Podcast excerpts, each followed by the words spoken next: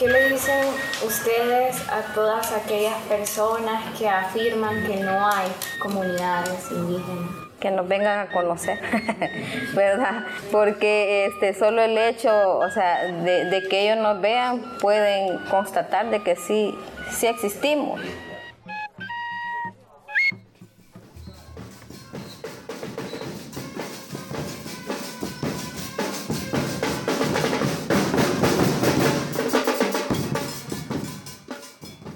15 de septiembre, El Salvador, como los otros países de Centroamérica, celebra su independencia. Este día es caracterizado por las familias que salen a las calles a ver los desfiles de militares, de bandas musicales, de estudiantes y cachiporras que bailan, así como el despliegue de banderas y símbolos patrios.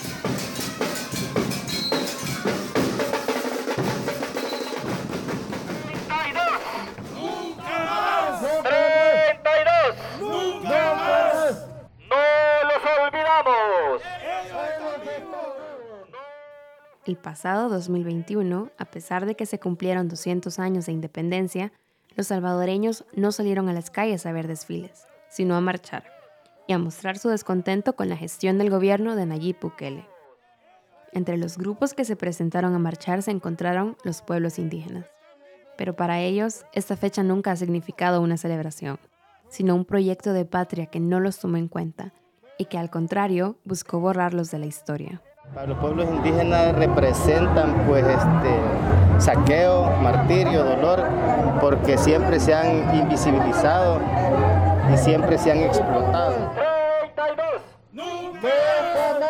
¡Viva el pueblo indígena de los Isalcos! Mi nombre es Marcela Benítez y soy periodista de Gato Encerrado. Este podcast es el resultado de múltiples pláticas y entrevistas con diferentes personajes que nos relatan cómo la historia de El Salvador ha invisibilizado a las comunidades indígenas y cómo la independencia y el proyecto de nación excluyó a estos pueblos y sentó las bases de la cruda realidad que estos enfrentan en la actualidad.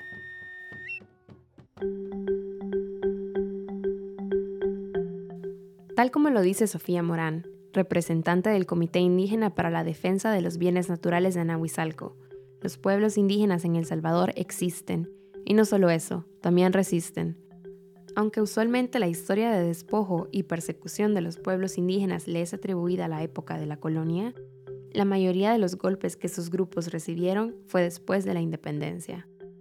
Alfredo Ramírez, coordinador de la licenciatura en Historia de la Universidad de El Salvador, explica que los españoles respetaron la organización política y social de los indígenas, ya que ésta les servía.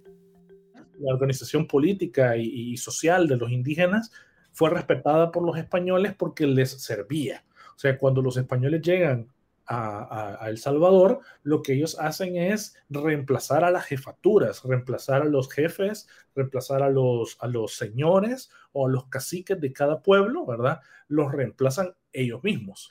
Y ahí es donde vemos que realmente la organización social y política indígena eh, no fue destruida, ¿verdad? De entrada, sino que en realidad fue utilizada para mantener el dominio de la población indígena misma, ¿verdad? Eh, esta idea de la, por ejemplo, del despojo de tierras, del despojo de la vestimenta, del lenguaje, eso ya es un proceso durante la formación de la nación salvadoreña.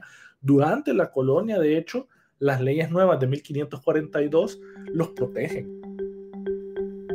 Alfredo se refiere a las leyes impulsadas en 1542 por Bartolomé de las Casas. Estas buscaban proteger a los pueblos indígenas de ser esclavizados del trabajo extremadamente pesado y les concedían la categoría de súbditos del rey. Esto no quiere decir que las condiciones de la colonia eran favorables para los pueblos indígenas, porque tal como pasa en la actualidad, las leyes a veces solo son palabras en papel. Sin embargo, determinaban un grado de protección y reconocimiento. Pero hay algo que no era negociable para los españoles, el cristianismo. Imponer su religión fue vital, no solo para consolidar su poder, sino para justificar guerras y conquistas. Iván Villatoro, antropólogo que trabaja junto con las comunidades indígenas de Panchimalco, expresó que la iglesia fue el mecanismo con el cual se intentó combatir la cosmovisión indígena. La iglesia sí jugó un papel importante porque fue, fue, el mecanismo mediante el cual se trató justamente de combatir la cosmovisión indígena. Se pretendía ¿no? que la población eh, cambiara su forma de pensar en relación a cómo concibía el mundo y su forma de relacionarse con, con los demás eh, entes que conforman el mundo. Sin embargo, no en todas las zonas había presencia de padres evangelizadores. Para Iván, esto permitió que los pueblos indígenas tuvieran mayor autonomía al momento de asimilar la religión católica y que pudieran incorporar aspectos de su propia cultura. Más que un reemplazo de una religión por otra, fue una adaptación. La iglesia sí jugó un papel importante porque fue, el mecanismo mediante el cual se trató justamente de combatir la cosmovisión indígena. Se pretendía ¿no? que la población eh, cambiara su forma de pensar en relación a cómo concibía el mundo y su forma de relacionarse con, con los demás eh, entes que conforman el mundo. Suele decirse que desde la llegada de los españoles a los pueblos indígenas se les despojó de todo, los territorios, de su cultura, de su idioma, y en cambio nos dieron espejos. Alfredo considera esto como una leyenda de la conquista, ya que los españoles ejercían control, pero no fue exactamente el momento histórico donde se les quitó todo, excepto de la religión, pero esta tenía grandes implicaciones. Hay una cosa que sí se les despojó, se les obligó a hacerse cristianos, y ese sí es un despojo, eh, digamos, esencial del ser humano, porque durante la colonia los españoles intentan, más bien ordena el rey, ¿verdad? Y se le pide a los, a los españoles que se les enseñe la doctrina cristiana. Lo que sucede es que los indígenas, o, o buena cantidad de los indígenas, mantienen sus rituales y sus religiones tradicionales, pero disfrazadas de cristianismo. Ahora, con el mundo, digamos, independiente, con la república, ahí sí la cosa cambia. ¿Por qué? Cuando se llega a la independencia, los líderes san salvadoreños, la gente que vive, la élite que vive en San Salvador, piensan de que el derecho individual es lo más importante para la población en general. Pero los pueblos indígenas no entienden el derecho natural. Eh, perdón, el derecho individual, no lo entienden. Para ellos los derechos son corporativos, es decir, grupales. Entonces ahí es donde empieza el problema, que las comunidades indígenas están viviendo dentro de los pueblos de indios, así se les llama en ese momento, pueblos de indios, y dentro de esos pueblos de indios ellos tienen derechos y tienen también eh, obligaciones que cumplir. Cuando se da la independencia y se vota el orden colonial, con los años, esos derechos se van perdiendo, se van transformando y las élites criollas, las élites mestizas locales, empiezan entonces a tratar de transformar eso. Fue en esa transición al Estado-Nación donde la situación para los pueblos indígenas empeoró. La independencia y la fundación de una república nace como el proyecto político por excelencia de la región. La tendencia que se dio en ese contexto de cortar con la monarquía e instaurar una república con un corte liberal se volvió como el modelo por excelencia para los países de la región. En el caso de El Salvador se pensó en algún momento a inicios de 1824-25 de que todo tenía que estar libre, y tenía que venderse así como el, mercado que lo regulara, ¿no? Lo más liberal posible. Pero eso obviamente afectaba a las comunidades indígenas que no estaban dentro de esa dinámica, dentro de esa lógica, más que todo con una economía de, de sobrevivencia, ¿verdad? Una, una economía eh, enraizada en ese sentido. Los liberales salvadoreños, las élites salvadoreñas, muy rápido empezaron a ver a la al indígena con mucho desprecio, porque pensaban ellos de una manera muy ideologizada de que el indígena no comprendía el, mundo, no comprendía la economía mundial, entonces eh, eran un estorbo al desarrollo, más o menos así lo veían. Entonces, a la par de eso, a la par de esa ideología liberal, ¿verdad? Eh, en Europa se empieza a desarrollar el racismo, o sea, se, se crea la idea de la raza y se empieza a pensar de que los pueblos indígenas y los pueblos africanos eran menos capaces de pensar, de razonar, de entender. Entonces, en el futuro, hacia 1880, 1890, las élites salvadoreñas son muy racistas, extremadamente racistas. Y lo que buscan y lo que quieren es que el indígena desaparezca paulatinamente, y lo dicen con esas palabras, dentro de la cultura occidental. Una de las personas que dijo este tipo de cosas fue David J. Guzmán, y es el hombre por quien el Museo de Antropología lleva su nombre. Pero a pesar del rechazo y el desprecio que las élites e intelectuales hacían sobre los pueblos indígenas, estos seguían siendo indispensables para sostener la economía. Es un doble discurso, de nuevo, ¿verdad? De parte del, del, gobierno. Por un lado, el gobierno piensa de que la economía tiene que ser libre, vinculada al mercado internacional y se tiene que regular por la mano invisible del mercado, ¿verdad? Según lo que dicen los, los, liberales.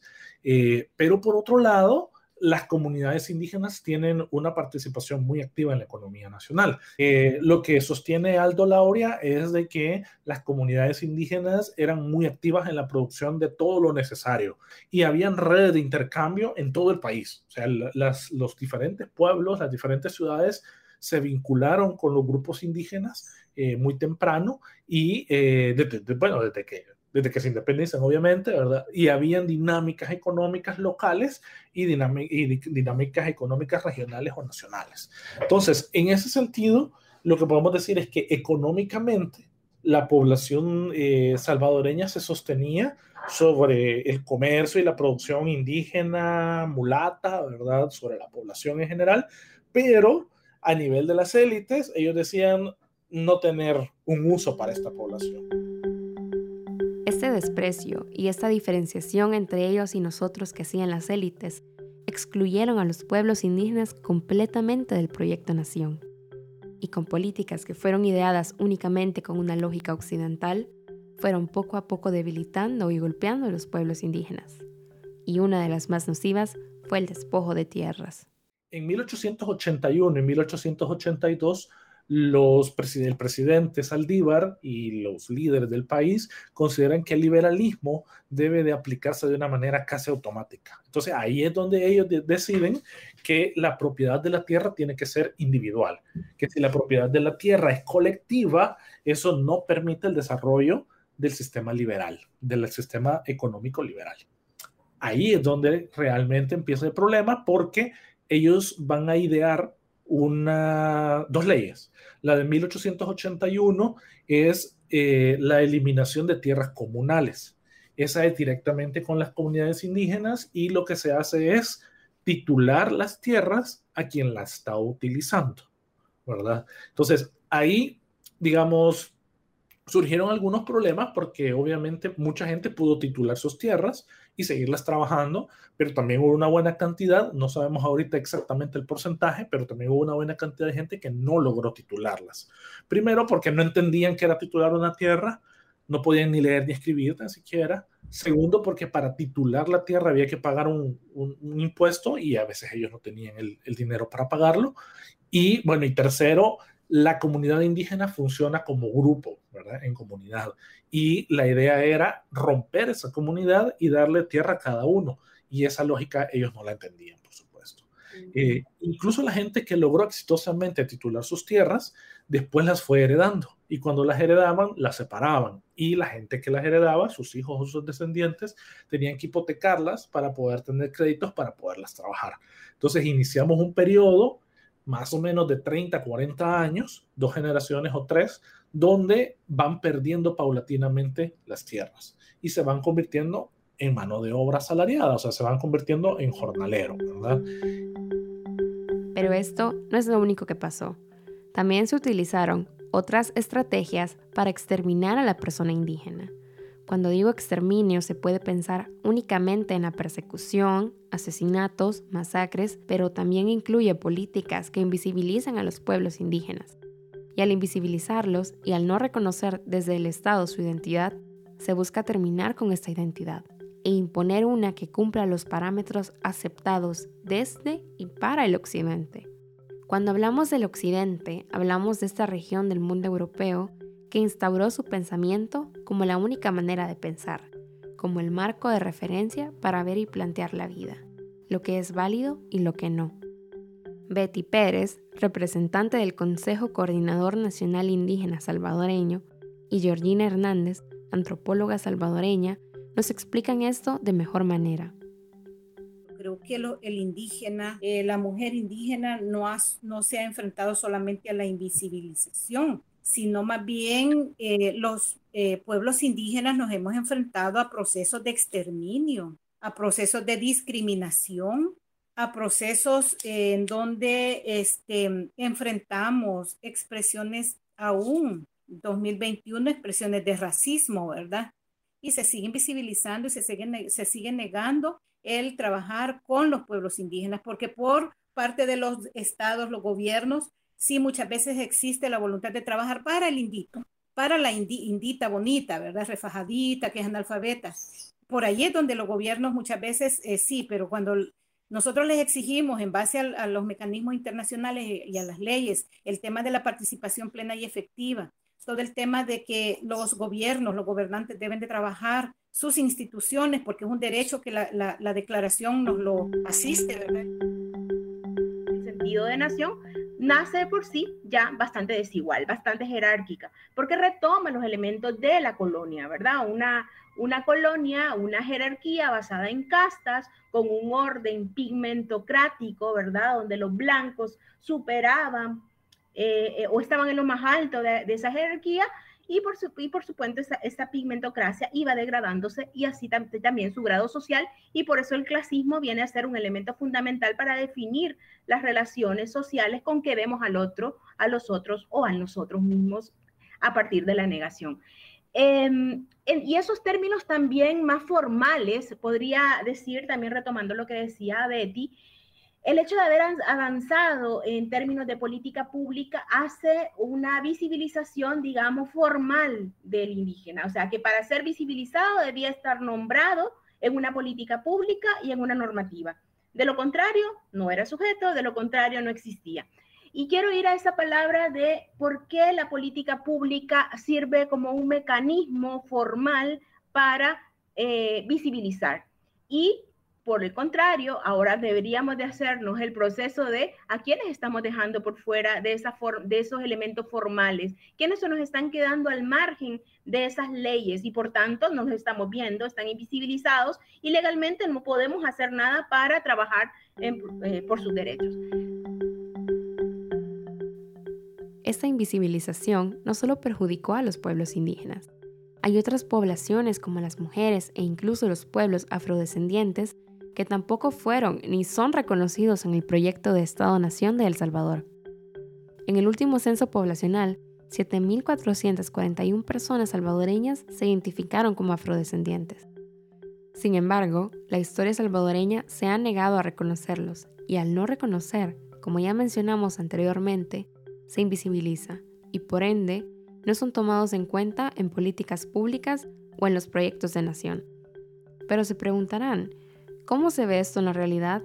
Un ejemplo muy simple es el idioma. Al no enseñar en náhuatl, no solo hace que estas poblaciones no tengan acceso a la educación, sino que las fuerza a adaptarse a una cultura impuesta, en lugar de que el Estado propicie políticas multiculturales y, más importante, pluriculturales a inicios del siglo XX se creó una universidad de indígenas y se crearon también escuelas de indígenas, sobre todo en el occidente del país, donde siempre se marcó más la población, pero esas escuelas y esas, eh, esos espacios de enseñanza no buscaban enseñar en náhuatl, no buscaban eh, conservar la, la, religión y la, forma de pensar de esas personas, sino que buscaba educarlas desde el punto de vista occidental, o sea, enseñarles español, enseñarles a leer y escribir, educarlos. Entonces, la estrategia ya del Estado salvadoreño a inicios del siglo XX es educarlos, pero entiéndase que esa educación es una educación occidental. De ahí viene, pues ya lo que todos sabemos, viene 1932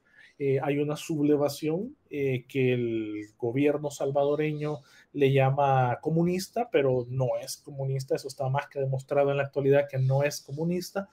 Pero eh, ante esa sublevación, pues el gobierno salvadoreño envía al ejército y masacra alrededor de 8.000 o 9.000 personas en el occidente y centro del país. Eso va a llevar a que la población indígena de la región de occidente tenga mucho miedo, mucho temor porque la población asocia eh, indígena con eh, comunista. Pero entonces, ¿cómo conectamos ese pasado de los pueblos indígenas con el ahora? Algunas personas creen que en El Salvador no hay indígenas, porque no hablan el idioma o porque no visten de cierta manera. Para Sofía Morán, el proceso de reconocerse como indígena no fue fácil. Personalmente esto ha sido un proceso largo, porque este, mis abuelas fueron mujeres refajadas, pero una murió cuando yo todavía estaba joven y la otra pues este, no tenía como mucha, mucho acercamiento. Y también pues nuestros padres casi no nos hablan del tema por el temor que desde 1932, bueno, y de, mucho más antes, ¿verdad? Este, ellos han tenido tocar estos temas. Entonces, lamentablemente, en nuestra familia, pues no, no, no se abordaba este tema.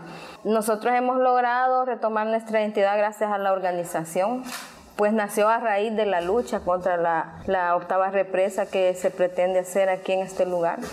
¿Verdad? El proceso, pues, en, en, él ya llevamos 17 años y en ese camino este, es como nos hemos ido dando cuenta de la importancia, ¿verdad?, de nuestro rol como pueblos indígenas aquí en esta zona de Occidente. Esta comunidad se está recuperando, pero también construyendo y reconstruyendo su identidad. Y es un tema y un proceso complejo porque es tanto personal como de comunidad. Estas mujeres han emprendido un trabajo de descubrirse y reconocerse. Teresa Aguilar, otra representante de la comunidad de Sisimetepec, también está en este viaje, en un viaje de autoconocimiento y de reconocimiento.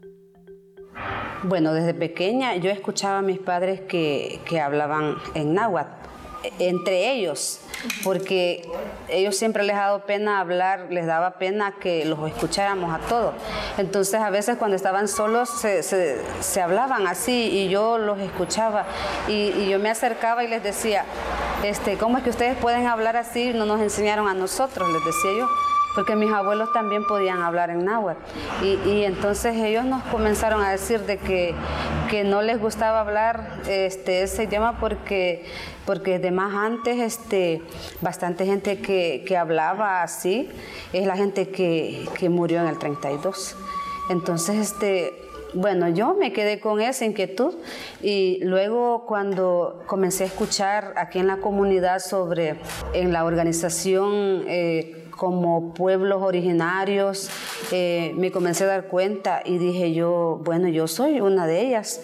Eh, mi familia, mi, eh, mis padres de ahí vienen, aquí hemos nacido, ellos aquí han vivido todo el tiempo. Y... Pues fíjense que el mismo miedo es lo que nos da valor porque este, nosotros hemos ido conociendo la historia de cómo fueron tratados nuestros antepasados. ahora no es igual, ¿verdad? Pero sí muchas veces hay gente que, nos ataca de otra manera, este, hoy con las famosas redes sociales, nos insultan, ¿verdad? Sin embargo, este, el objetivo que nosotros tenemos de poder rescatar todos esos valores, toda esa espiritualidad que ellos tenían, o sea, nos, nos impulsa a seguir adelante. Y le decía también, el mismo miedo nos da valor. Imagínense que el año pasado, en la pandemia, en plena cuarentena, este, se abre el proceso de consulta pública. Teníamos miedo de salir de las casas, ¿verdad? Pero dijimos, no podemos quedarnos así, o nos quedamos de brazos cruzados, o hacemos algo. Entonces, el, el mismo, ese, e, ese, como le dijera, este, el mismo miedo nos hace como darle vuelta a la tortilla, como se dice. Sofía y los pueblos indígenas de la zona están siempre en resistencia por el río Sensunapán que tiene en su territorio ya siete represas que explotan el agua. Este mismo río es el escenario de una empresa que quiere construir, desde el 2014, su segunda planta generadora de energía, que se convertiría en una octava hidroeléctrica en la zona. Las siete represas que ya tienen décadas de estar instaladas en el río han contaminado y dañado el ecosistema y patrimonio cultural en los lugares que las comunidades indígenas consideran sagrados, entre algunos de estos sitios se encuentran fosas que son evidencia histórica del etnocidio de 1932, en el que fueron asesinados más de 10.000 indígenas. Esta es una forma en la que se vive el colonialismo desde los cuerpos indígenas. El colonialismo, que en términos muy generales y simples, podemos decir que es un sistema de dominación en la cual unos cuantos borran o exterminan los conocimientos, las experiencias e inclusive los cuerpos de personas que son diferentes o que son de otras culturas, para imponer su cosmovisión de la vida, su cultura y de esta manera controlarlos. Y aunque se fundaron estados independientes y salimos del tiempo histórico que conocemos como la colonia, estos estados se crearon bajo las mismas premisas que se tenían en esa época, por lo que seguimos viviendo el colonialismo y seguimos negando los saberes y las voces indígenas. Además, muchas veces no son ni siquiera los mismos compatriotas los que se benefician de este sistema de dominación, sino que vienen empresas extranjeras a instalarse y a enriquecerse de este país de su agua y de sus bienes naturales, dando solo las migajas de sus verdaderas ganancias y empobreciendo y dañando el medio ambiente de nuestros territorios. Danilo Miranda, catedrático de la UCA y fundador del Círculo de Estudio de Coloniales de El Salvador, nos comenta cómo es que se vive este colonialismo en la actualidad. El hecho de que la tierra, quienes no la poseen bajo el, precepto liberal de la escritura de la propiedad individual, eh, eh, solo que veámoslo con el lenguaje actual. Estas personas son frágiles en cuanto a su lugar, a donde están. Eh, entonces se rompe un vínculo y son expulsadas y tienen que venir a las ciudades. Entonces en todo el país hay personas, comunidades, que son expulsadas por proyectos inmobiliarios, porque generalmente las antiguas fincas ahora se están usando para proyectos urbanos de gran calado, como el del Valle del Ángel, que además son, eh, alteran pues las soberanías populares y alteran el ecosistema y destruyen todo a su paso. Los monocultivos, que son un problema en toda América, pues eh, estamos hablando de, eh, en el caso de El Salvador, la caña de azúcar, pero también podríamos hablar históricamente, pues el café. Estos monocultivos van destruyendo bosques y van desplazando comunidades. la gente sale expulsada de sus lugares de origen los megaproyectos también mineros que expulsan a la población porque envenenan todo su paso, como dice la socióloga Saskia Sassen. Eh, todo lo que queda ahí es tierra muerta y agua muerta, entonces la gente ya no puede volver. Entonces todo esto es una forma también de, colonialismo. Eh, muchas de estas inversiones son de capitales eh, transnacionales. Son, entonces son otras formas de colonialismo, pero además traen consigo la colonialidad en el sentido de lo que pensamos sobre eso. En el momento en que, en que aprobamos y legitimamos al que está, digamos, al, al, grupo dueñas, o por decirlo así, o, o, a la bananera, y no a la propia población, entonces quiere decir que hemos interiorizado los intereses de la clase dominante, de los grupos dominantes. No solo esto es una señal del colonialismo, sino el mismo racismo que se vive día a día. El Salvador y la sociedad salvadoreña es una sociedad racista, pero muy inconsciente de que lo es. Creo que debido a lo poco que se habla del racismo en el país, somos o fuimos ciegos al verlo. Personalmente, a mis 18 años, me mudé a Guatemala, donde viví 5 años, y con una perspectiva de afuera, yo percibía a esa Guatemala como profundamente racista. Y lo que me sorprendió y chocó más fue ver también lo poco consciente que estaba en la sociedad guatemalteca de su propio racismo. Al volver a El Salvador, me hacía esa misma pregunta. ¿Cómo se vive el racismo acá? Y ahora yo me atrevería a decir que es desde la misma negación a los pueblos indígenas, a su existencia, y en actos que las personas conciben como tan inocentes o burlescos, se esconden significados muy fuertes que nos hablan sobre nuestra preconcepción de lo blanco u occidental como ese algo superior. Hugo Díaz, arqueólogo, e Iván Villatoro nos hablan sobre cómo fueron creadas esas preconcepciones y discursos.